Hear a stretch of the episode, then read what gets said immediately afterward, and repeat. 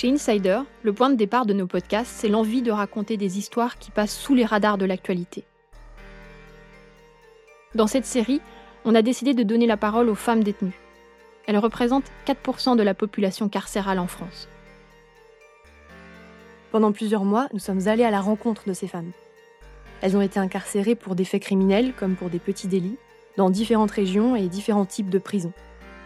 Elles nous ont raconté leur quotidien derrière les murs, du jour de leur admission à leur libération.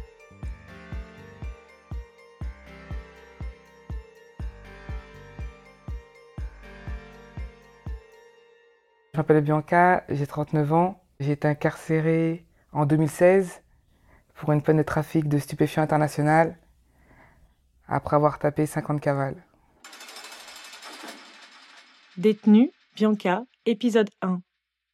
Je commence le trafic de stup à 29 ans avec euh, un gars que je connaissais qui s'appelait Lucas. C'était en 2009. Et il savait que moi j'avais des connaissances euh, au Brésil et que je parlais aussi le portugais. Donc il m'a demandé de le mettre en contact avec des gens de là-haut afin de pouvoir lui trouver du produit, euh, de la cocaïne. Après ça va très vite. Je me retrouve à faire toute la partie logistique au Brésil. Je négociais avec les trafiquants. Je m'occupais de la réception du produit, de son paiement et de la gestion des mules pour le transport. Les trafiquants m'aimaient bien parce que euh, je pense que j'étais sérieuse et euh, je leur inspirais confiance. Et j'avais aussi euh, compris leur état d'esprit. Parce que les Brésiliens, comment ils pensent, c'est pas comme les Français. La manière de fonctionner n'est pas la même, que ce soit dans les affaires ou dans la vie de tous les jours. Et en fait, eux, pour mieux faire affaire avec eux, faut aussi comprendre, on va dire, leur état d'esprit. Faut pas être là en mode français. Parce que les Français, on est très speed. Et eux, c'est cool up. Si tu les presses, euh, ils vont mettre encore plus de temps. Si quand on avait, euh, on venait pour euh, pour discuter, bah à la fin on finissait au restaurant. C'était cool quoi. Je pense que je les attirais aussi. Je pense qu'il y avait aussi un petit peu ce côté-là. Je pense que c'était un atout d'être une femme. Dans ce rôle, bah, je me sentais bien. Je me sentais puissante, comme la Reina do Sul. C'était euh, elle qui contrôlait euh, tout le trafic euh, euh, du côté de la Méditerranée, en Europe. Dans une série, en fait. Elle gérait tout au niveau statistique, tout ça, logistique. Elle avait des idées vraiment... Elle arrivait à faire des trucs extraordinaires. Elle arrivait même à leurrer, à leurrer les keufs. Ouais, elle était forte, elle était forte. C'était au top. Une équipe de mecs qui me faisait confiance. En France, de l'autre côté, euh, au Brésil, euh, je gérais bien les choses.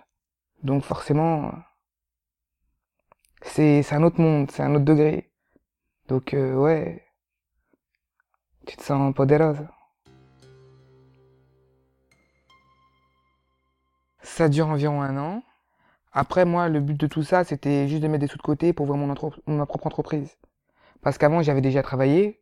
C'est pas comme si j'avais jamais travaillé, j'ai fait que ça. Avant, j'avais déjà eu des emplois, tout ça. Et euh, j'ai vu le côté de travailler pour les gens, comment on te parle, comment on te traite. Tu dois prendre sur toi. Si tu si t'embrouilles avec ton patron, bah après, c'est déjà que tu vas perdre ton poste. Donc, euh, c'est beaucoup courber les chines, en fait. Et à un moment donné, t'en as marre, en fait. Et là, un peu à ce moment-là, j'étais un peu dans ma phase euh, vida loca et je voulais mon truc à moi. Je mets les valeurs que je veux, je fais mes trucs comme moi j'en ai envie, je gère mes trucs comme moi je le veux. C'était pas, je comptais pas faire ça éternellement, en fait.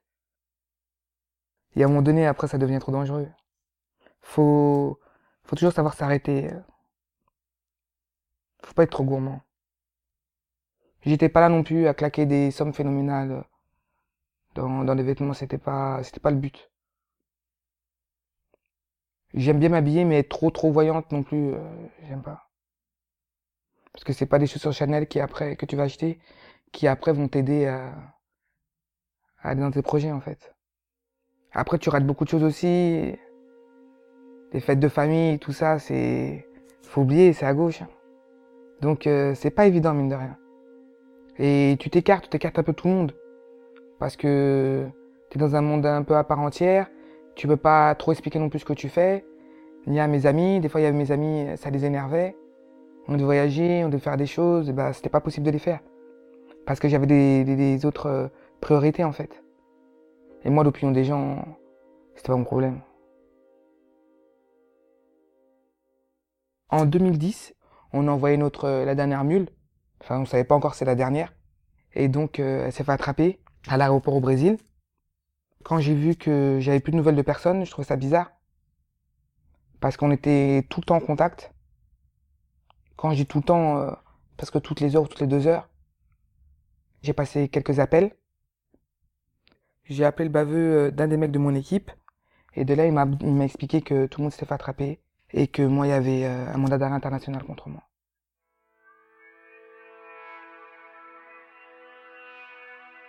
Ils ont fait vraiment un gros truc.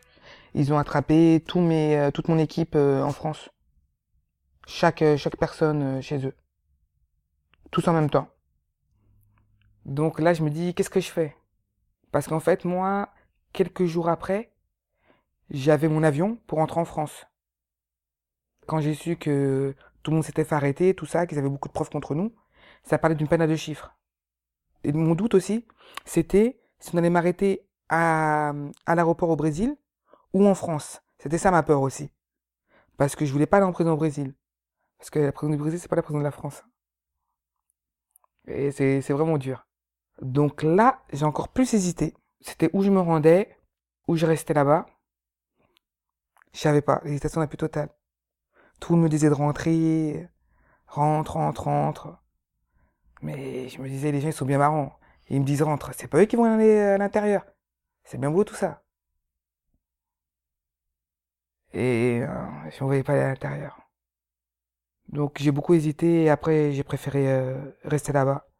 Donc c'est là qu'a commencé ma cavale.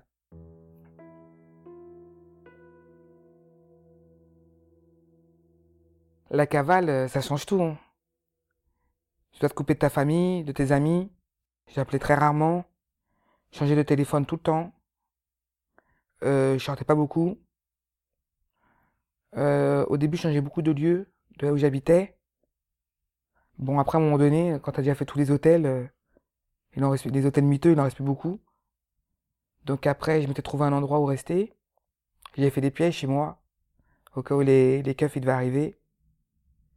Je prenais jamais euh, des appartements qui étaient hauts. Toujours rez-de-chaussée, premier, ou les sous-sols, euh, les bas rez-de-chaussée. Je crois que c'est comme ça qu'on dit pour pouvoir euh, m'échapper. Toujours un sac qui était prêt pour pouvoir partir. J'ai fait Rio et après São Paulo.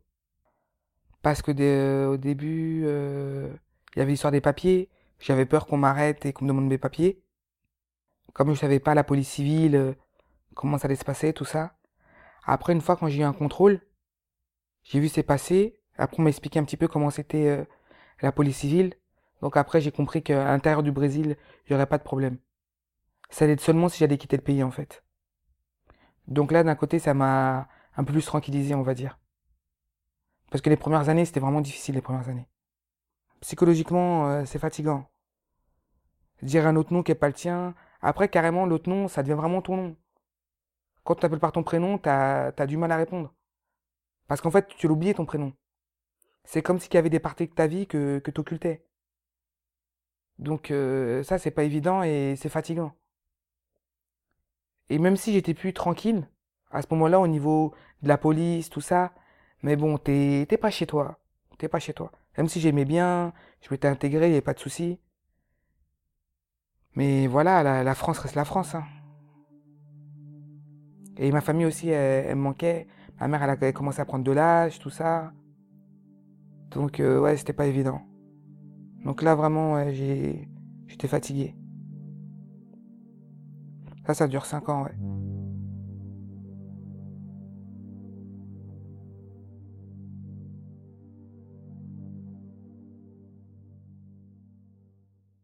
Tout a basculé le jour où j'apprends que je suis malade. En fait, avec mon copain de l'époque, Antonio, essayé de faire un enfant. Et en fait, euh, on disait, on trouvait ça bizarre en fait que je tombais pas enceinte, tout ça, pourtant on se protégeait pas. Et donc j'ai fait des examens. Et de là, bah, ils ont décelé un cancer de l'utérus. Et ça qui a précipité euh, vraiment ma le fait que je rentre quoi. C'est Antonio qui a beaucoup insisté aussi. Moi, malgré tout, moi j'étais quand même dans le doute. Hein. J'avais peur en fait. Et euh, parce que je savais pas justement si le mandat était toujours là, si euh, je vais comme dans les films quand on voit la photo de la personne, ça sonne rouge, recherché. Donc euh, j'avais j'avais cette peur. Je suis rentré en France en juillet 2015. J'ai passé les douanes, il n'y a eu aucun souci. On m'a pas arrêté ni au Brésil ni en France. On m'a pas arrêté, mais bon, le but c'était que je me rende. Je suis allé au commissariat des Champs-Élysées avec mon avocat. Et de là, bah, on leur a expliqué qu'il y avait un mandat d'arrêt contre moi et que je me rendais. Donc, euh, ils ont cherché. Ils ont cherché, ils me trouvaient pas. Donc là, je dis à mon avocat, bah, viens, on s'en va, on, part. Après, il me regarde, il dit, arrête, arrête. Et on, finit ce qu'on a commencé. Donc, euh, ça a peut-être mis euh, une heure avant qu'ils trouvent. Et effectivement, euh, quand ils ont vu ma fiche, et m'ont vu moi, ils étaient choqués en fait. Et bah ça y est, hein, les menottes.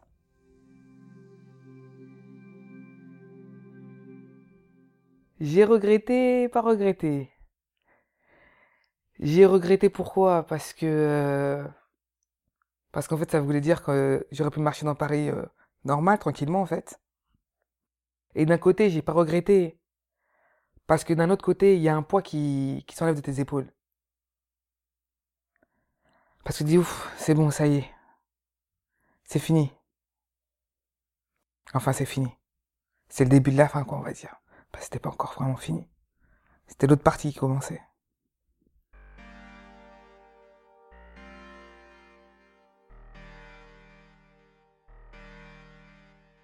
Cet épisode a été écrit par Adèle Imbert, Eva Goron et Émilie Denêtre. Eva Goron est avocate pénaliste. Elle a aussi rédigé des articles pour vous donner des informations complémentaires sur chaque épisode. Vous pouvez aller les lire sur notre site internet insider-podcast.com. Arnaud Denzler a composé la musique originale. Il a aussi réalisé et mixé cet épisode. Justine Coubarmillot a illustré le podcast. Maël Boucheron et Malika Méguez ont assuré la communication du projet sur les réseaux sociaux. Détenu est une série produite par Insider Podcast sous la direction d'Émilie Denêtre et Adèle Imbert. Retrouvez un nouveau témoignage dans deux semaines.